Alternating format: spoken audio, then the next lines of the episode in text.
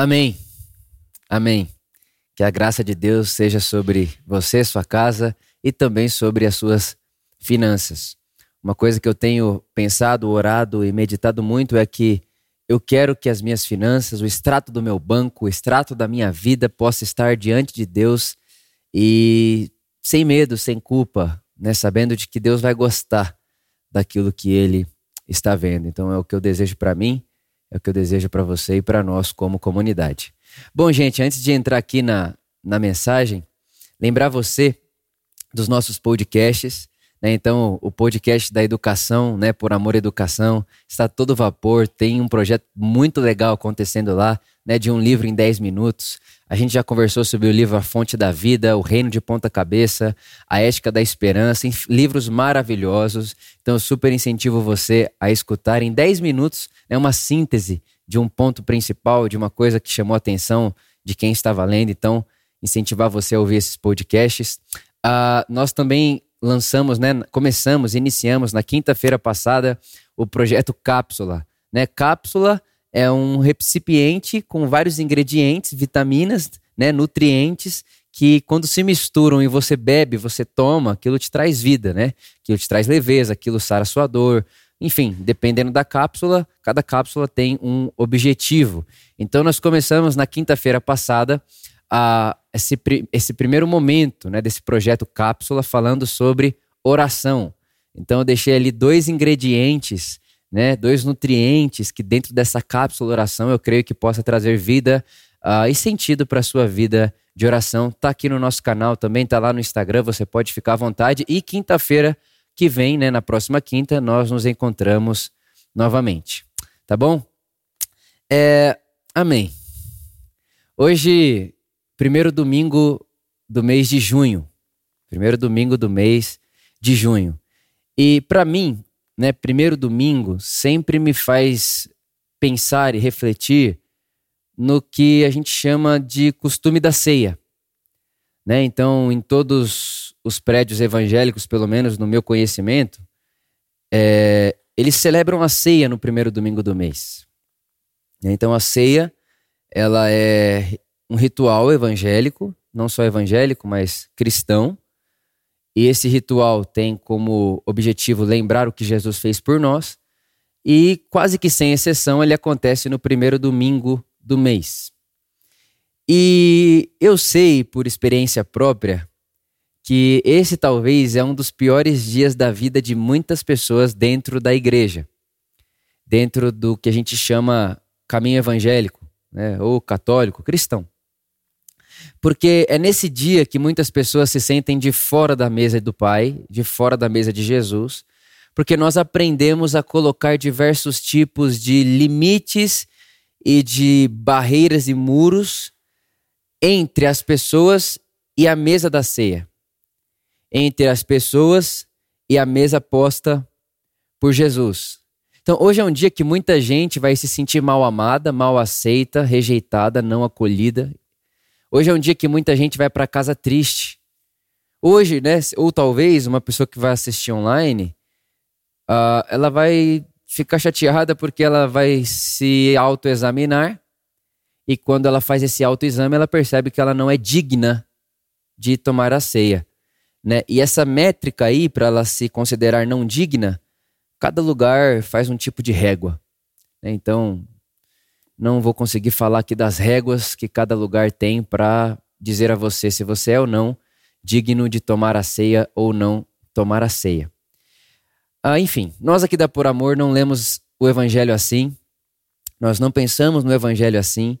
Então, quando eu comecei a refletir sobre o que eu conversaria com vocês hoje, o que Deus queria, né? Qual que é a vontade de Deus para nossa conversa hoje? O que, que vem no meu coração, na minha consciência, para a gente conversar hoje? Eu me lembrei desse, desse fato que sempre vem no meu coração e é sempre um sentimento que eu tenho que lutar no primeiro domingo do mês. Pessoas hoje são mal amadas, mal acolhidas, rejeitadas e vão para casa triste. Esse sentimento faz parte de mim pelo menos uma vez por mês no primeiro domingo de cada mês. E eu comecei a parar para pensar sobre isso e eu me lembrei de uma parábola.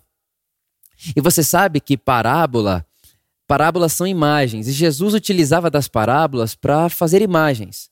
Né? E o legal da parábola é que por mais que aquilo não seja uma história real, né, no sentido de aquilo não aconteceu literalmente, aquela parábola continua acontecendo o tempo inteiro. Então a, a ideia da parábola é que eu e você nos, nos identifiquemos com um personagem da parábola. Então Jesus utilizava parábolas como imagens. E essas imagens que Jesus utilizava nas parábolas, ela tem como objetivo curar autoimagem e curar a imagem de Deus.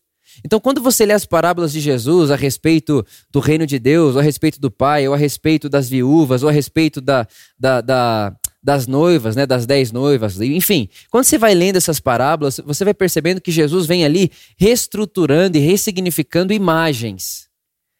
A imagem do ser humano e a imagem de Deus. Porque quando o homem é criado, ele é criado à imagem de Deus. Preste bem atenção nisso. Quando eu e você, nós somos criados, fomos criados à imagem e semelhança de Deus. Então, no profundo e no lugar mais profundo do nosso ser e da nossa identidade está a, imagem de Deus. Então, nosso autoconhecimento também está ligado à imagem de Deus. A gente não precisa ir muito longe para concordar que a imagem que eu tenho de Deus reflete na minha autoimagem. Por exemplo, se eu vejo um Deus vingativo, eu vivo com medo desse Deus que faz vingança e vivo fazendo vingança para as pessoas. Se Deus é juiz na minha cabeça, eu vivo como réu. Então eu, eu vou espelhando esse Deus, o que Deus é, eu espelho na minha reação e automaticamente eu espelho que ele é em mim. Então, se ele mata, eu mato. Se ele xinga, eu xingo. Se ele não perdoa, eu não perdoo. Se ele abraça, eu abraço. Se ele ama, eu amo. Se ele perdoa, eu perdoo. Se ele dá outra face, eu dou outra face. Então, a gente vai espelhar em nós a imagem que temos de Deus. Então, Jesus vem com parábolas para sarar essa imagem que foi fraturada quando o homem se aliena de Deus. Quando o homem diz não a Deus, essa imagem de Deus ela é fraturada, ela fica embaçada, ela fica prejudicada, já não se enxerga Deus claramente. E Jesus, sendo a encarnação de Deus, Jesus, né, Deus em um corpo humano, revelando expressando quem Deus é, ele vem sarar essa imagem e uma das formas que ele faz isso são através de parábolas. E uma das parábolas mais conhecidas, sem dúvida nenhuma, é a parábola do filho pródigo, né? Que a gente chama ela de filho pródigo, mas que quando a gente vai perceber o texto, a ênfase da parábola não está no filho pródigo. E a primeira coisa que eu queria dizer para você, fica lá em Lucas capítulo 15, né, no versículo 1 e 2, o texto vai dizer que os pecadores e os publicanos se reuniam para ouvir Jesus falar. Olha que coisa interessante. Os pecadores, os publicanos se reuniam para ouvir Jesus falar. E aí, quando os pecadores e os publicanos se reuniam para ouvir Jesus falar, o versículo 2 diz que os escribas e os fariseus, eles começam a se questionar e dizendo uns aos outros: esse homem recebe pecadores, ele está comendo com gente ruim. Tipo, na mesa de Jesus está sentando gente que não senta na nossa, entendeu? Na mesa desse Jesus aí que se diz filho de Deus, na mesa desse Jesus aí que está querendo andar por um caminho como se ele fosse o Messias, na mesa desse cara tá comendo gente que não come na nossa. Esse cara é um pecador, esse cara aí é um libertino. E Jesus, conhecendo a mente deles e conhecendo o coração deles, Jesus tendo ali o Espírito Santo, né, que revela o coração das pessoas, né, ele, ele, ele entendendo e ele percebendo que esse era o comentário dos escribas e dos fariseus, ele começa a contar algumas parábolas. Em Lucas capítulo 15, mais precisamente, ele conta três parábolas: a parábola da ovelha perdida, a parábola da dracma perdida e a parábola do filho pródigo, como nós chamamos habitualmente. Eu quero ler com você a parábola que nós chamamos de filho pródigo. Lucas capítulo 15, versículo 11, diz assim: E Jesus disse: Certo homem tinha dois filhos. E o mais jovem deles disse ao pai: Pai, Dei-me a parte dos bens que caiu para mim. E ele, e ele lhes deu e dividiu os seus bens. Versículo 13. Poucos dias depois, o filho mais jovem, ajuntando tudo, partiu para uma terra distante. E ali desperdiçou os seus bens com uma vida depravada. E havendo ele gastado tudo, houve naquela terra uma grande fome, e ele começou a passar necessidade. E ele foi e juntou-se a um dos cidadãos daquela terra, e ele os levou para o campo alimentar porcos. Ou seja, Esse menino, esse jovem, ele vai agora trabalhar alimentando porcos. Enquanto ele alimentava porcos, ele desejava encher a sua barriga com as cascas que os porcos comiam. E ninguém, nenhum homem, lhe dava nada. E ele, caindo em si, grave isso no seu, no seu coração, na sua consciência, caindo em si. E ele, caindo em si, disse: Quantos servos de meu pai têm pão suficiente e de sobra? Quantos servos do, do meu pai tem pão suficiente e de sobra, e eu aqui estou perecendo de fome? Levantar-me-ei e irei para o meu pai e lhe direi: Pai. Agora ele começa a ensaiar o discurso. Ele vai chegar até o pai dele e vai dizer: Pai, pequei contra o céu e perante ti. E por isso não sou mais digno de ser chamado teu filho. Faça de mim teu servo. E ele levantando-se foi para seu pai. Mas ele, estando ainda longe do caminho, viu o seu pai e teve compaixão, e correndo, lançou-se ao seu pescoço e o beijava. 21. E o filho lhe disse: Pai, pequei contra o céu e a tua vista, e não sou mais digno de ser chamado teu filho. e é engraçado, eu gosto do versículo 22. Porque o filho tinha ensaiado um discurso que era: Pai, pequei contra o céu e contra ti, não sou mais digno de ser chamado teu filho, trata-me como um dos seus servos. Mas quando ele chega diante do pai, o versículo 22 vai dizer que o pai nem deixa o filho terminar de falar. Enquanto o filho está dizendo aquele discurso ensaiado, o pai diz aos servos: traz agora a melhor roupa, veste nele, coloque um anel no dedo dele e coloque sapato em seus pés. E tragam para mim um novilho gordo. Vamos matar, vamos comer e vamos se alegrar. Porque este meu filho estava morto e agora vive. Ele tinha se perdido e foi achado. E eles começaram a festejar. Ora, olha que interessante. O seu filho mais velho estava no campo. E vindo, ao aproximar-se da casa, ele ouviu a música e as danças. E chamou um dos servos e perguntou: O que significa essas músicas, essa dança, essa alegria toda? E o servo respondeu: Teu irmão chegou, e teu pai matou um novilho gordo porque ele o recebeu são e salvo. E esse irmão, ele se irrita e não entra na festa. Portanto, o seu pai sai e vai falar com ele, foi conversar com ele. E a resposta que esse filho dá para o pai é o seguinte: Pai, eu te sirvo há tantos anos e em nenhum momento eu transgredi um mandamento teu. Contudo, tu nunca me destes um cabrito para que eu pudesse me alegrar com os meus amigos. Mas vindo este teu filho que despejou teus bens com as prostitutas, você matou para ele um, um, um, um novilho gordo, um novilho cevado. E ele lhe disse: Filho, tu sempre estás comigo, e tudo que eu tenho é teu.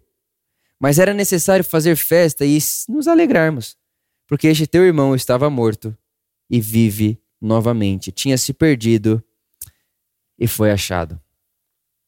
Uma história linda, uma parábola linda.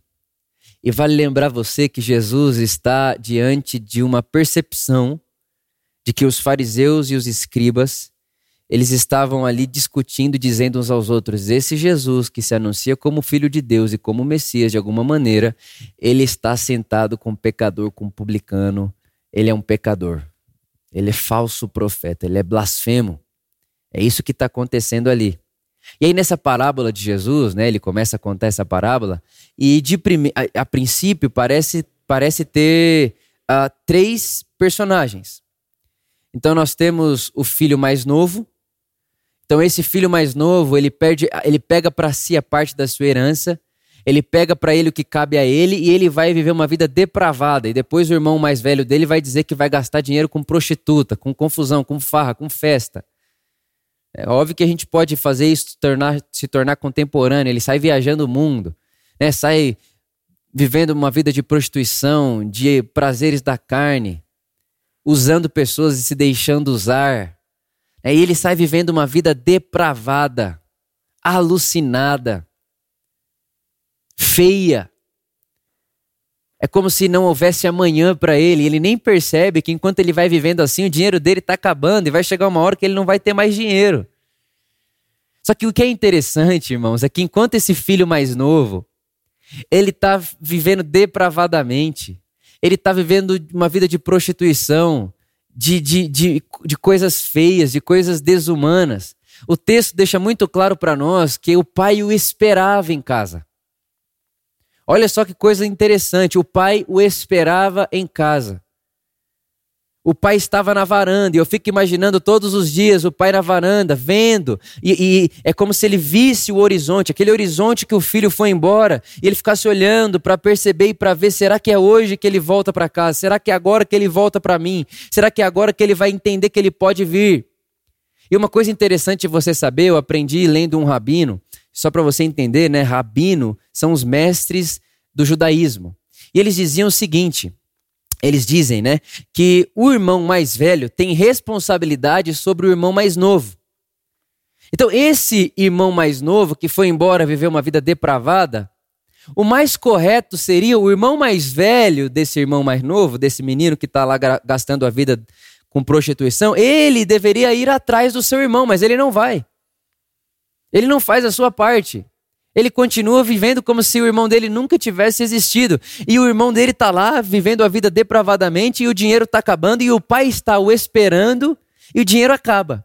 E quando o dinheiro acaba e quando a herança acaba, ele vai atrás de um emprego e aí dão um emprego para ele para cuidar de porco e ele, tá, ele está em tanta necessidade que ele olha para aquilo que o porco come e sente vontade de comer.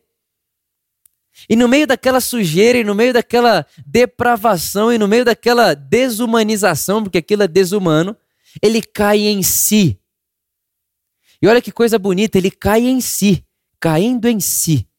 Ninguém gritou com ele, ninguém falou para ele, ele caiu em si. Ah, ele caiu em sua consciência. Ele caiu em si e disse: O meu pai tem tantos servos que tem o suficiente, tem até de sobra. Olha só, ele está dizendo: o meu pai é tão bondoso que até os servos dele têm de sobra. E eu estou aqui com vontade de comer comida de porco. Eu vou voltar para a casa do meu pai. E eu vou voltar com um discurso ensaiado. eu vou voltar e dizer assim: Pai, pequei contra o céu e contra ti.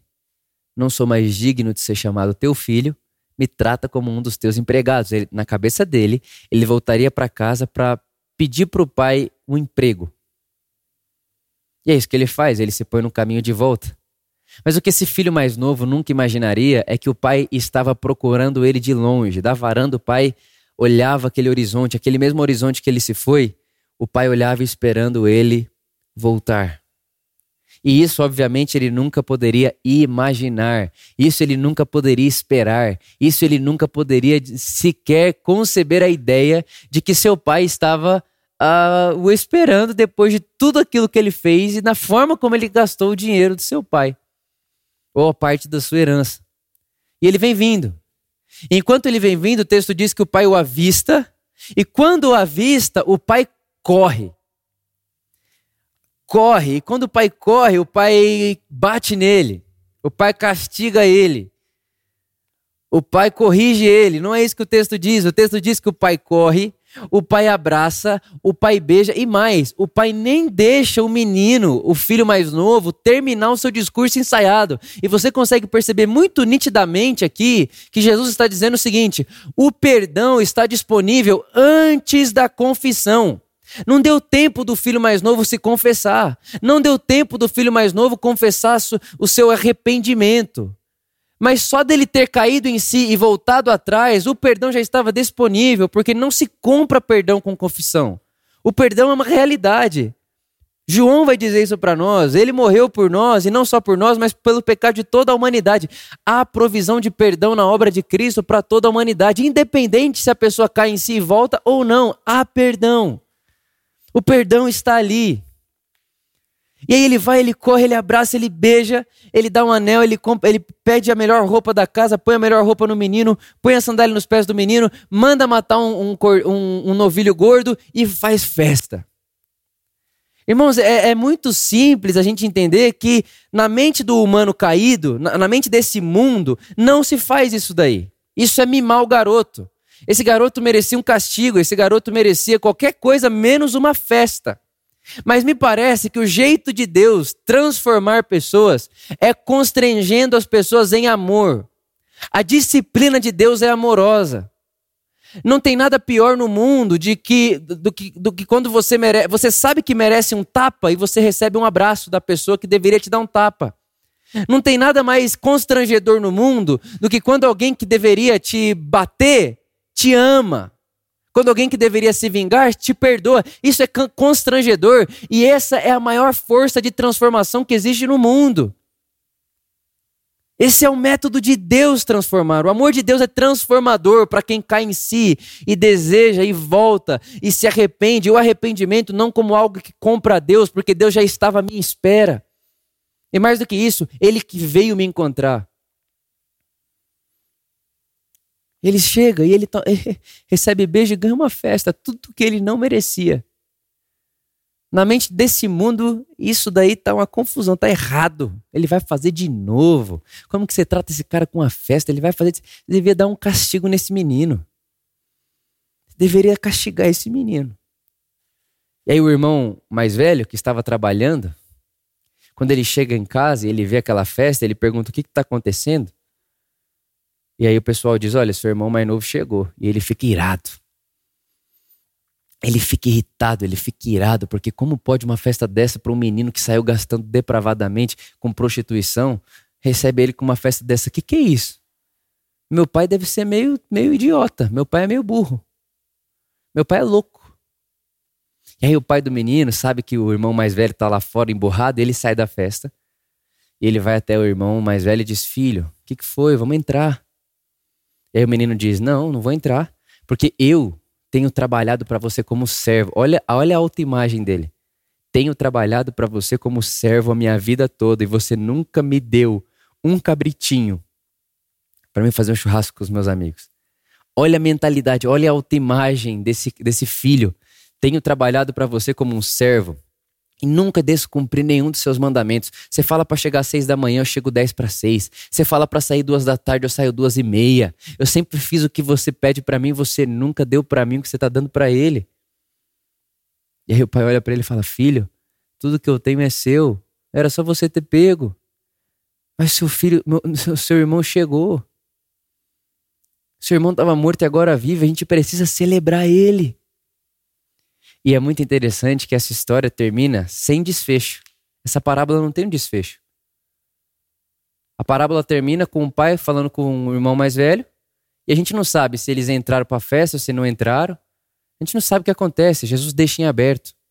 E eu penso que ele deixa em aberto é para nossa reflexão mesmo. É para nossa reflexão. Porque, como eu falei para você, as, as parábolas são imagens para que nos identifiquemos. Nós, nós pertencemos às parábolas. Nós, nós participamos das parábolas de alguma maneira. Ou como irmão mais novo, ou como irmão mais velho. Agora, a surpresa foi quando eu estava orando um dia, há anos atrás, e o Espírito Santo falou comigo: Vitor, você já parou para pensar que tem um terceiro filho aí? Vitor, você já parou para pensar que tem uma terceira pessoa, um terceiro filho aí? Porque tem um filho mais novo que está gastando a vida depravadamente. Tem um filho mais velho que está vivendo como servo, como escravo, fazendo tudo para seguir, andar na linha, querendo trabalhar para o pai, querendo a recompensa do pai, querendo o salário do pai. Mas tem um filho na história que está contando a história. Tem um terceiro filho aí, Vitor. Tem um filho que está contando a história. E esse filho que está contando a história, ele estava com o pai desde o princípio. Esse filho que estava contando a história, Jesus que está contando a história, ele é desde antes da fundação do mundo. Esse filho, ele está com o pai desde antes da fundação do mundo e ele conhece o coração do pai porque ele é um com o pai. E antes do mundo existir, antes de todas as coisas existirem, eu fico imaginando, e eu gosto de aguçar meu pensamento, minha imaginação, eu fico imaginando a conversa do pai e do filho. O pai dizendo: Vamos criar seres à nossa imagem e semelhança e eles serão livres. E por serem livres, poderão fazer más escolhas. E andarem, eles vão andar por caminhos tortuosos, eles vão andar por caminhos mentirosos e eles vão morrer. Eles vão morrer, eles vão se alienar da gente, eles vão sair da comunhão. Eles vão querer conhecer o que é o julgamento do bem e do mal. Eles vão querer, eles vão querer ser juiz do que é certo e que é errado. Eles vão querer dizer o que é certo e o que é errado. E eles estão nessa conversa. Não há tempo, não há criação, não há luz. É antes da fundação do mundo. Deus não existe, né? Deus é. Antes de tudo existir, Ele é, Ele está lá. Ele está nessa conversa pericorese, o Pai, o Filho, o Espírito Santo.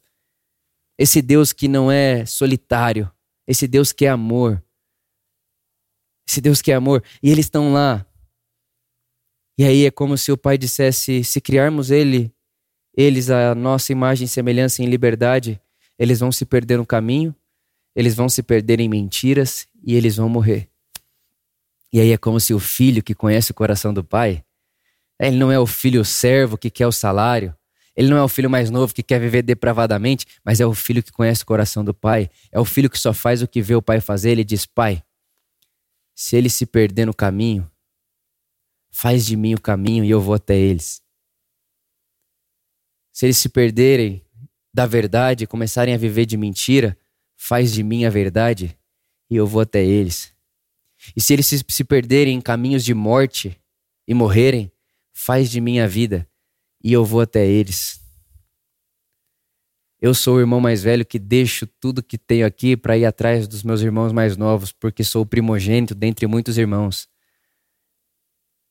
E é por isso que quando Jesus vem para a terra, ele diz: Eu sou o caminho, eu sou a verdade, eu sou a vida, e através de mim eu levo vocês de volta ao Pai. Eu levo vocês de volta ao Pai. E é muito interessante porque Jesus, esse nosso irmão mais velho, ele vem contar pra gente uma característica do nosso pai que a gente não imaginaria.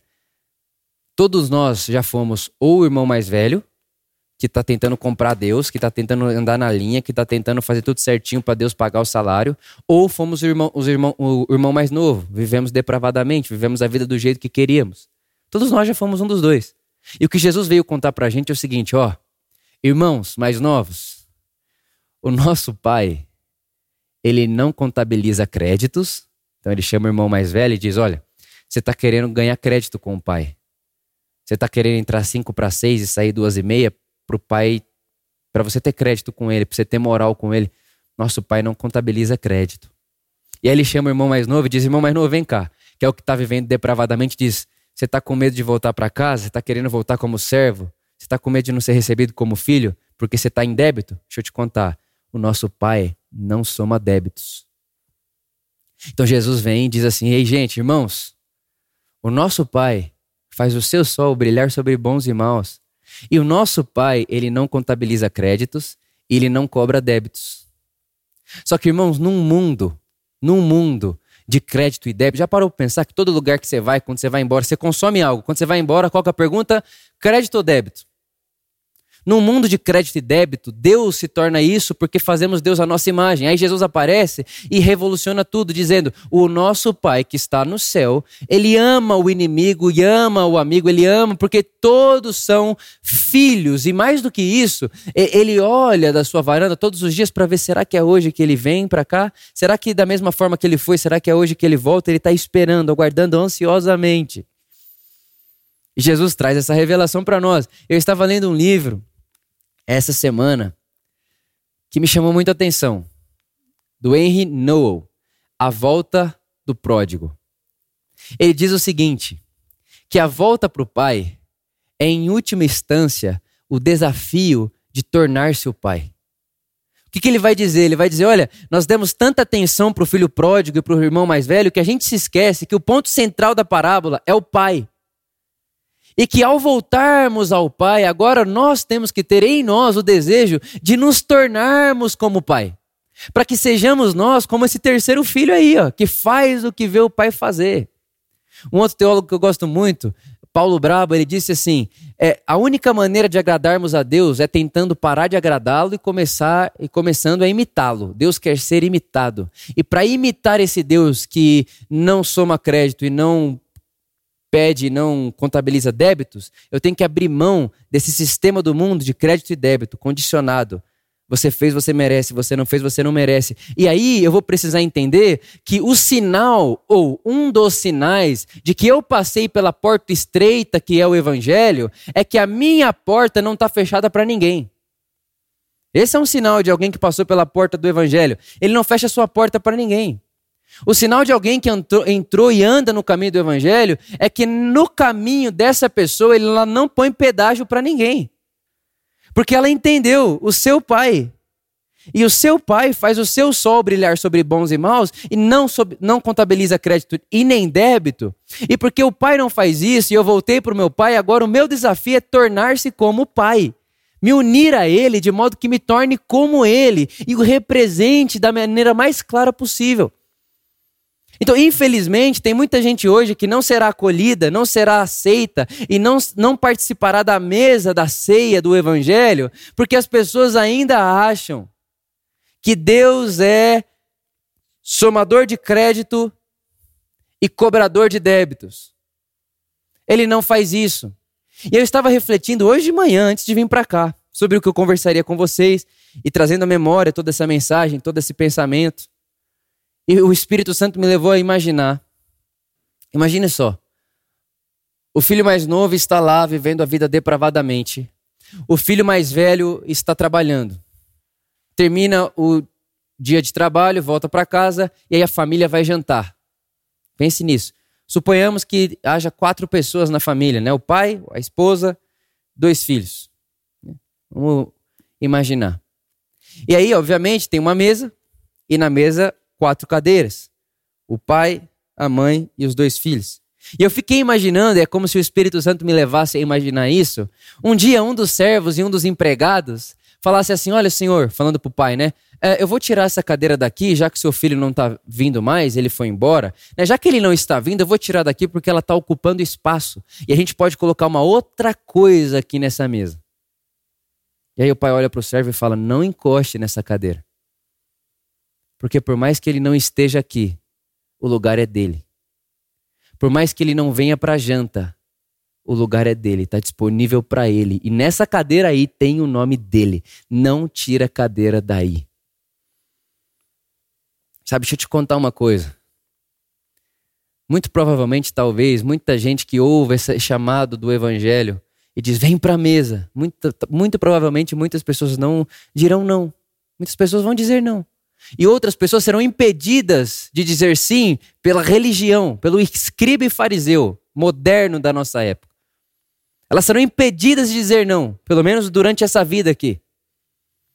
Só que a verdade é que, por mais que essa pessoa não chegue na mesa da ceia do evangelho, a cadeira dela está lá. O nome dela está lá.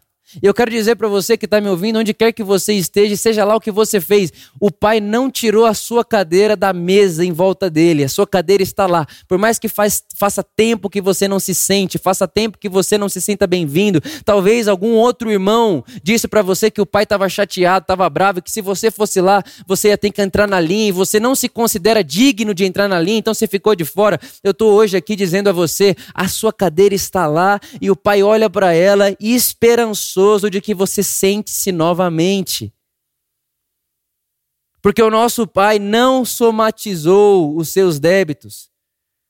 E ao mesmo tempo, você que considera que, ah, eu, eu me autoexaminei e me considero digno para sentar na mesa, eu quero dizer para você que Jesus também disse que o nosso Pai não somatizou os nossos créditos. Ele não somatiza débitos e nem créditos. Ele ama porque ele ama. Ele ama porque ele criou em amor. Ele ama porque ele é amor. E o seu lugar está na mesa não porque você construiu a mesa ou você fez a cadeira através das suas obras. O seu lugar está na mesa porque antes da fundação do mundo ele te amou e fez sua cadeira, fez a mesa e sua cadeira e te espera lá. Te espera lá. Eu ouvi uma história uma vez que me impressionou muito. Um pastor numa cidade do interior ele percebia, ele era vizinho de um membro da sua comunidade. Ele percebia que aquele membro da comunidade dele era aquele membro de final de ano. Ele ia no Natal ou ia na Páscoa. Esse irmão aqui, meu vizinho, só vai na Páscoa na igreja, só vai no Natal, né? Fica aí em casa e tal, não sei o quê. Aí agora ele abriu um restaurante e o restaurante dele está crescendo e eu tô vendo aqui ele não está dando dízimo, ele não está cumprindo suas responsabilidades como cristão.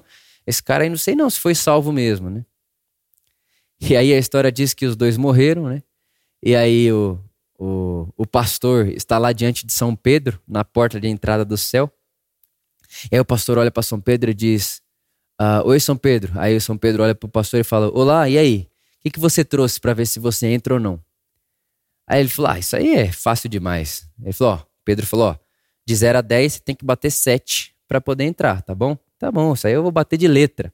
Só que enquanto ele fala vou bater de letra, ele começa a contar: Ó, eu fiz velório, fiz casamento, preguei todo domingo, não fiquei de férias, quase meu casamento acabou porque eu servi ao Senhor, eu amei mais a Deus do que minha esposa, eu fiz, tal, meu dinheiro é de Deus. Começou a falar, falar, falar, falar, tudo que ele fez. Quando ele acabou, ele falou, tirei 10, né? Aí Pedro estava lá contabilizando na porta do céu, assim. Aí ele olhou pro pastor e falou assim: tá, 0,7, que mais? Aí o pastor olhou para ele e falou: quê? 0,7? Eu acabei de fazer uma lista infindável para você. Você falou para mim que 0,7. O que, que é isso? O que, que é isso aí? E enquanto ele conversava disso com Pedro e questionava Pedro, ele viu o vizinho dele, esse vizinho que ele dizia, não dizima, não jejua, não ora, não vem para a igreja, só vem de, de Natal e Páscoa e tal. Ele viu esse vizinho dele entrando assim, sem nem passar por Pedro. Entrou pela porta. Aí o pastor olhou para Pedro e falou: Ô Pedro, peraí, peraí. Aquele cara que entrou ali agora, como que ele entrou e eu tô aqui esperando? Ele entrou nem falou com você. Por que, que aquele cara entrou por um lugar sem ter que falar com você e eu tô aqui tendo que falar com você?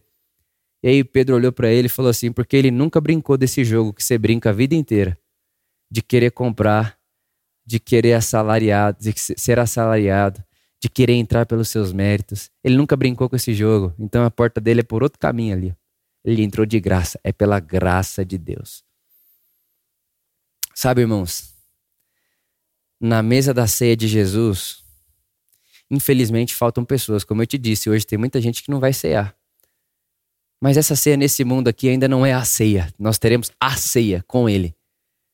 E naquela ceia com Ele, essas pessoas que hoje não são acolhidas, não são amadas, por serem consideradas injustas e indignas, elas serão abraçadas pelo amor do nosso Pai. E elas se sentarão à mesa com Ele aquele dia. Elas se sentarão, porque lá ninguém poderá impedi-las ninguém poderá impedi-las. Mas o nosso coração, a nossa mensagem, o nosso desejo é já aqui antecipar o máximo possível dessa realidade que um dia será.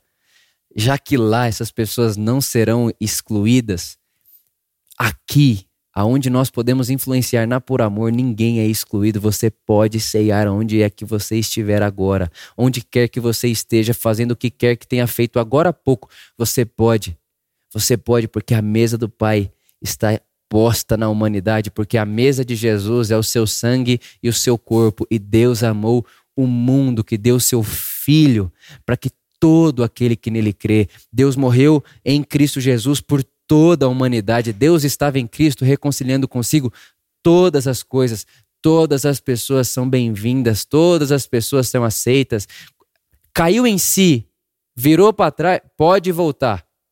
E que o Pai vai te abraçar caiu em si, falou: Nossa, acho que essa vida que eu estou vivendo mata, eh, ela me mata e mata as pessoas à minha volta. Eu não quero mais isso. Pronto.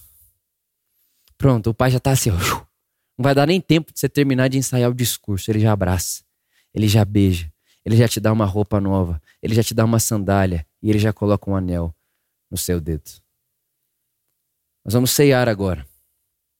Nós vamos participar desse momento de ceia. E como eu acabei de dizer a vocês, esse é um momento de ritual que é sombra daquilo que viveremos. Não há poder no pão e no suco, no sentido de agora é uma coisa. Não. Isso aqui é uma memória. O que nós faremos agora é uma memória. Uma memória em nome de Jesus. Uma memória daquilo que ele fez por nós. E uma memória, ou melhor, um vislumbre é hoje que nós podemos pensar, analisar, refletir nesse dia lá, onde a mesa estará posta e ninguém que caiu em si e disse: Eu, eu, tenho, eu, eu, eu tenho um pai, eu acho que eu tenho um pai, ele me ama. Ninguém que caiu em si será excluído, será deixado de lado, independente do débito e independente do crédito. O que nós fazemos aqui é só um vislumbre antecipatório antecipar essa sombra de uma realidade que espera por mim e espera por você. E glorioso será o dia em que ceiaremos na presença dele. E quando eu digo na presença dele, estou dizendo na eternidade, na vida perfeita, na vida por vir. Quando nós estivermos diante dos olhos dele, em carne, e ali, naquele lugar, naquela mesa, a morte já não tem mais poder. Todo, toda lágrima foi enxugada. Todo trauma arrancado. Toda ferida. Toda ferida se transforma em cicatriz. Você não vai deixar de ser você lá. Você continuará sendo você, com as suas marcas e cicatrizes, como Jesus, que quando ressuscita, continua com suas marcas. As suas marcas vão com você. Mas lá, tudo de ruim, de caos que aconteceu aqui, é transformado e glorifica a beleza de quem Deus é e daquilo que Ele pode fazer em nós e através de nós. Então, tudo que nós faremos aqui agora é um vislumbre. É um vislumbre desse dia que tudo será como deve ser e que todos serão tratados como devem ser tratados e todos o verão como ele é, porque ainda vemos em parte. Ainda vemos em parte, mas chegará o dia, disse Paulo, que veremos como ele é. E que o veremos perfeitamente, não mais como quem olha por um espelho. Então, a minha oração é que aí na sua casa agora, você tenha esse vislumbre de esperança, você tenha esse vislumbre de convicção, de certeza e um abraço consolador, uma expectativa porque nós que somos da fé no Evangelho, vivemos sim de esperança. Então, se você pode, pega aí comigo seu pão. Jesus disse que esse é o corpo dele. Jesus disse que isso daqui ele fez por nós. Jesus disse que toda vez que nós nos sentarmos, não só agora como liturgia, mas toda vez que você for comer e você se lembrar que você só pode andar porque comeu ontem, né? Porque uma pessoa que não come ela fica fraca. Toda vez que você come, é, é a comida que você está comendo que te faz permanecer andando, vivo. Se, sem comer, sem vida. Da mesma forma, Jesus está dizendo: toda vez que você for comer, Vitor, lembre-se que sem eu não há vida. Não há vida fora de mim. É isso que Jesus está dizendo. O pão não é só o pão, farinha. É tudo aquilo que me dá alimento, tudo aquilo que me é alimento e produz vida em mim. É para fazer isso em memória de Jesus. Então, Coma do pão onde você está. Coma do pão vislumbrando, imaginando, percebendo, se conscientizando dessa grande mesa que nos espera. Essa grande mesa. E eu fiquei imaginando. Eu não sei como vai ser, mas fiquei imaginando, me permiti imaginar. Será que Naquela mesa não terá cadeiras vazias com o nome de pessoas. Deus dizendo: Eu queria que tivesse aqui. Não vou tirar o nome delas daqui. Mas meu amor me pede que as pessoas sejam livres e vivam em liberdade. Eu fiquei imaginando um, um choro no coração de Deus, o Pai de tristeza e alegria ao mesmo tempo. A tristeza por talvez ter alguma cadeira vazia. Espero que não. Espero que não. Mas alegria, porque verá a mim e você lá. Nos verá lá. E Jesus disse que esse aqui é o sangue dele, representa o sangue dele. O sangue que perdoa os pecados, que apaga os pecados, que faz com que o pecado perca sua força e seu poder. E ele fez isso por causa de nós. E é a Jesus que nós damos toda a honra, toda a glória, toda a adoração. A Jesus, que é esse raio de sol que um dia iluminou a nossa vida, que entrou dentro desse quarto que nós estávamos, iluminou a nossa escuridão, nos trouxe vida e rompeu toda a nossa frieza, a nossa noite fria, a nossa morte com vida, com paz, com leveza, com o evangelho. A sua morte nos trouxe vida. A sua dor nos trouxe cura. O que ele fez, o castigo que ele levou, deu para nós a sua paz. Nós te agradecemos, Jesus. Nós te agradecemos, porque nós não precisamos mais nos esconder. Nós não nos escondemos mais porque você nos trouxe novas vestes. Novas vestes, novas vestes e vestes puras e brancas como a neve. Obrigado, porque a roupa que vestimos de santidade, você nos vê santos, não porque não nos manchamos com a vida, mas porque você nos vestiu com a sua roupa e com as suas vestes. Te agradecemos. Se você pode, beba aí do que você tem com você, faça isso, celebre Jesus e vamos cantar a Jesus com alegria.